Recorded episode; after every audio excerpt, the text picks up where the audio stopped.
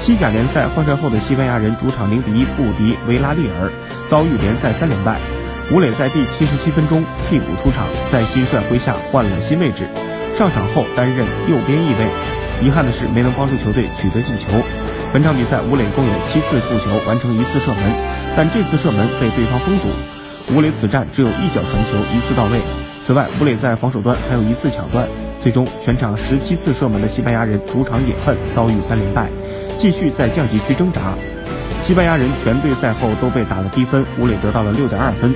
西班牙媒体认为吴磊的出场时间太短，并没有获得太多发挥的空间。